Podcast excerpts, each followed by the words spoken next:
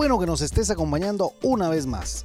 Te damos la bienvenida al podcast de la hora silenciosa de Palabra de Vida Guatemala. Cada uno de nuestros misioneros se han preparado para compartir contigo este comentario. Te animamos a que tengas un corazón dispuesto a recibir el consejo de la palabra de Dios.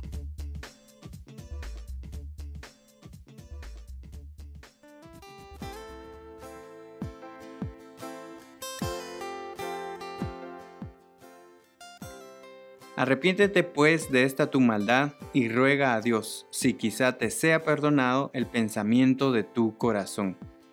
Nuevamente es un gusto poder compartir contigo un lunes más del comentario de la hora silenciosa de Palabra Vida Guatemala.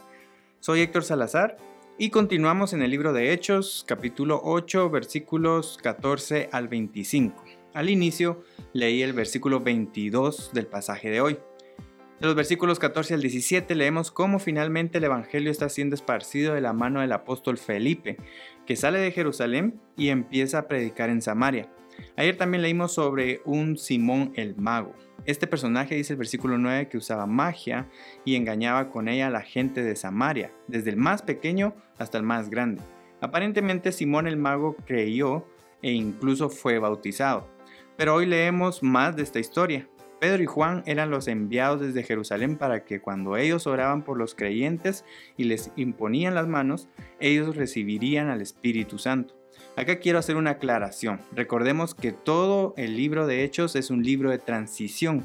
Eso significa que los primeros procedimientos después cambiaron dentro del mismo libro. La imposición de manos es un ejemplo de estos cambios. Por ello, en Hechos 16:31, en la historia del carcelero de Filipos, se dice que Pablo y Silas ya no impusieron manos. Simplemente le dijeron al carcelero, cree y será salvo. Agrego que las demás cartas que Pablo también escribió respaldan el procedimiento final para recibir al Espíritu Santo y simplemente consiste en creer.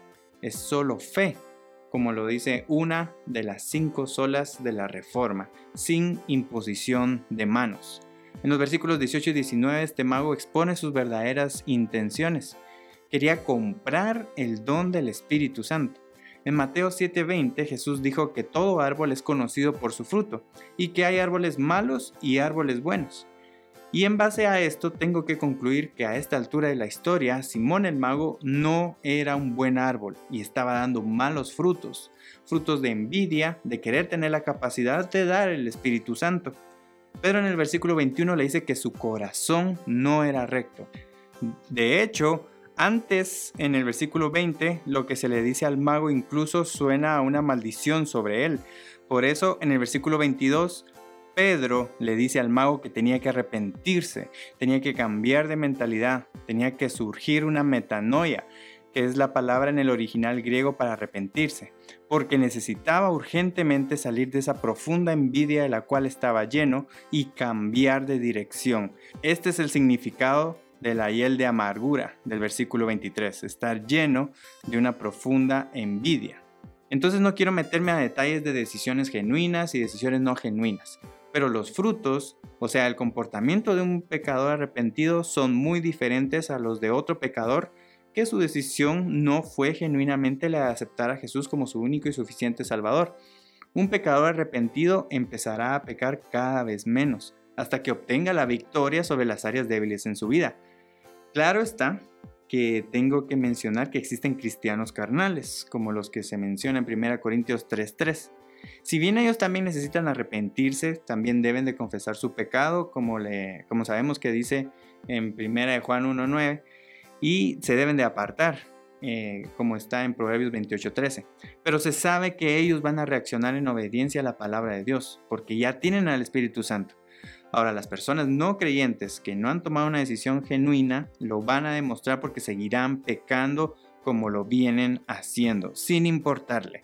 Por eso, vívelo. Espero que los que somos creyentes, que genuinamente aceptamos a Jesús como nuestro Salvador, estemos dando testimonio que Dios está haciendo una obra en nuestra vida y por ello Dios y la gente son testigos de nuestros cambios. Si estamos en ese rumbo, ánimo, sigamos, no desmayemos. Si hay algo en nuestra vida que está mal, pongámonos a cuentas con Dios, confesemos nuestro pecado. Nuestro Dios es un Dios de oportunidades dispuesto a perdonarnos. También tomemos el desafío de evangelizar. Después del pasaje de hoy, no nos pongamos de jueces de las personas que conocemos para saber quién sí y quién no tomó una decisión genuina. Compartamos de Cristo, modelemos a Cristo, porque las personas necesitan ver cómo se comporta un cristiano genuino. Que Dios te bendiga.